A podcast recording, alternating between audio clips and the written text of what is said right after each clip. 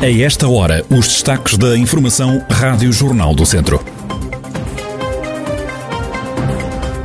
Carregal do Sal vai ficar a marcar passo, não entra na próxima fase do desconfinamento devido ao elevado contágio da Covid-19. Rezende e Penalva do Castelo estão agora em alerta.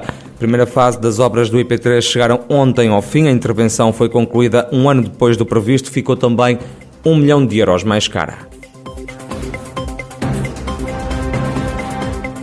A atualidade da região em desenvolvimento já a seguir.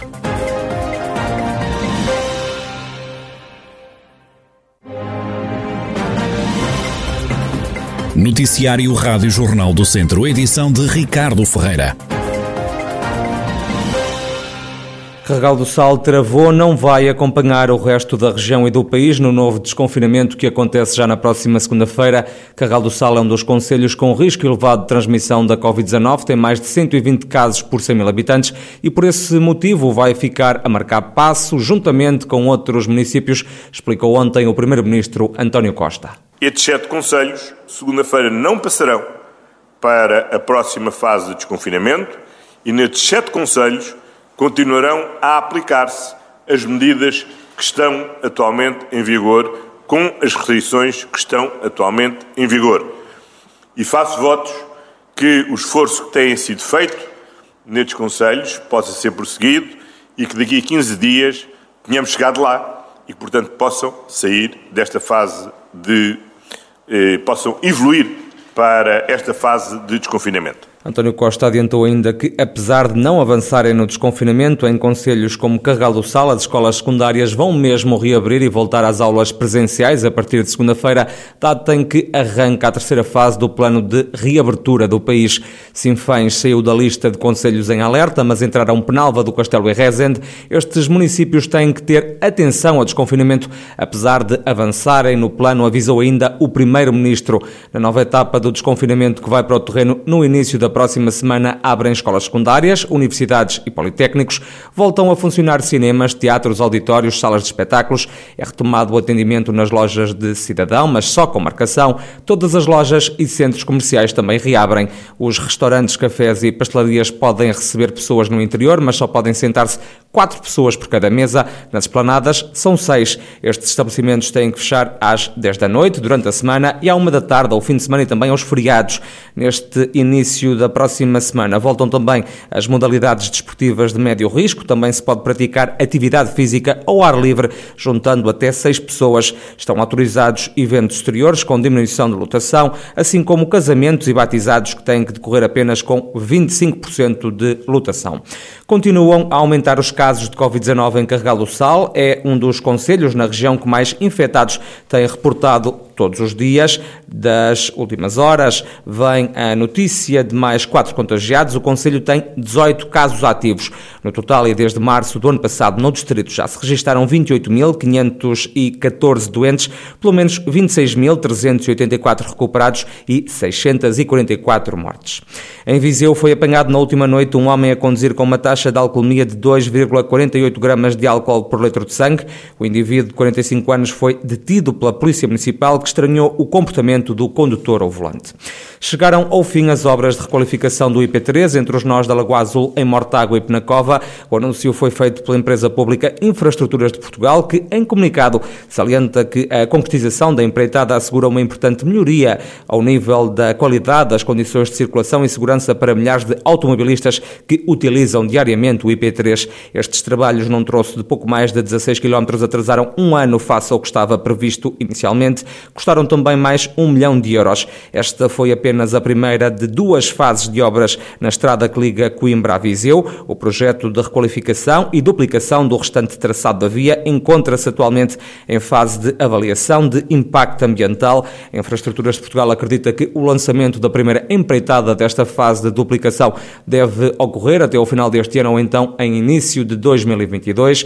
O governo continua a dizer que até 2024 toda a via conhecida como a Estrada da Morte vai estar requalificada. Quem duvida que este prazo seja cumprido é Álvaro Miranda, da Associação de Utentes e Sobreviventes do IP3. Sendo assim, em 2022 os prazos não vão ser cumpridos porque nós não acreditamos, ninguém acredita que uma obra desta envergadura consiga estar concluída em dois anos.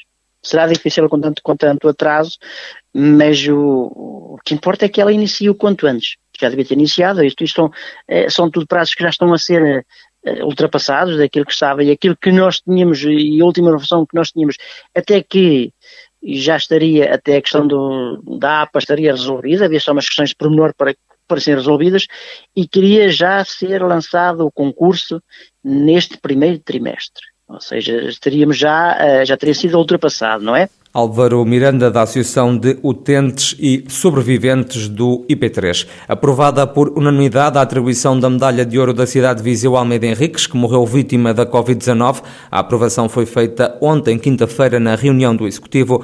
O município pondera ainda atribuir ao antigo autarca e governante o Viriato de Ouro, como explica a Presidente da Câmara de Viseu, Conceição Azevedo. O Executivo Municipal deliberou hoje em reunião de Câmara atribuir a Medalha de Ouro Municipal a António Almeida Henriques, portanto, o homem que liderou o projeto político mais impactante do interior do país, que merece esta distinção e muito mais.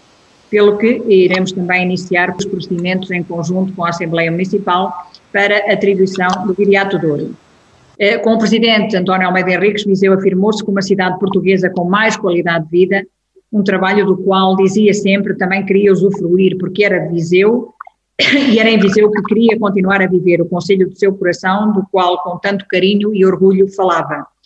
O seu partido de sempre tinha-o já indicado como candidato a um próximo mandato à frente dos eh, destinos do município de Viseu, com o objetivo claro de concluir o seu sonho, a sua visão. O Executivo aprovou ainda um voto pesar pela morte do antigo Presidente da Câmara. Por proposta do vereador Jorge Sobrado, foi aprovada a atribuição do nome de Almeida Henriques ao Polo Arqueológico de Viseu. A Câmara quer também dar o nome do autarca a uma rua e a um edifício emblemático da cidade. Ainda por Viseu, os vereadores do PS na Câmara estão contra a deslocalização do mercado municipal para o estacionamento do edifício da Segurança Social. O mercado municipal vai ser demolido para dar lugar a um novo edifício. Os vendedores vão ser deslocados para o Parque de Estacionamento da Segurança Social, numa solução que é criticada pelo vereador socialista Bailan Tunes devido aos elevados custos. Agora vêm com esta solução, uma solução temporária enquanto estão em grandes obras no mercado, mas é uma solução que para nós é despesista, porque é uma obra que vai durar 4 a 5 anos, sabe-se lá depois de desmontada se vai ter uso, parece-nos que dificilmente vai ter, e eh, vão gastar 800 mil euros eh, para uma obra temporária que vai também ter mais condições a uma grande abertura, exposição às intempéries, etc. E, portanto, devia haver outro tipo de solução, os socialistas são contra a demolição do mercado municipal de Viseu, defendem que o edifício devia era ser requalificado.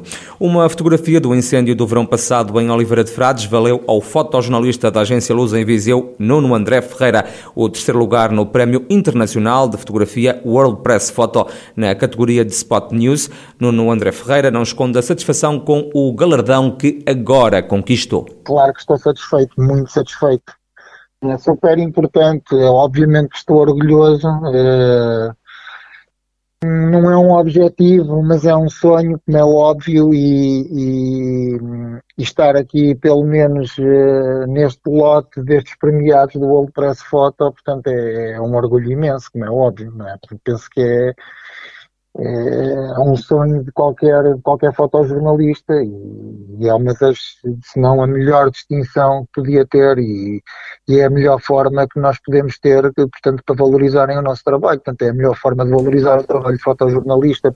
O fotojornalista da agência Luz em Viseu, Nuno André Ferreira, que ganhou um prémio no World Press Photo. E a Feira do Pastor e do Queijo de Penalva do Castelo regressa já amanhã, sábado.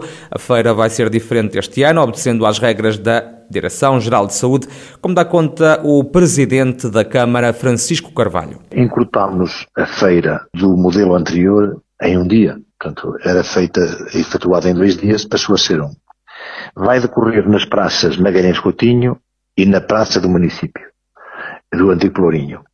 Ou seja, vamos eh, dispersar os produtores de queijo, os produtores de vinho, as pessoas da doceria, o, o fumeiro, para não haver muita afluxo de gente no, no, no mesmo espaço. Não haverá as habituais tendas, a, a, feira será efetuada ao ar livre, com muito, muito espaço, as pessoas circularão afastadas umas das outras, cumprindo, obviamente, as regras da Direção-Geral de Saúde. Francisco Carvalho, o presidente da Câmara de Penalva do Castelo, Vila que acolhe já este sábado mais uma edição da Feira do Pastor e do Queijo, um evento que esteve cancelado devido à pandemia, que foi agora remarcado pelo município para promover este produto típico da região.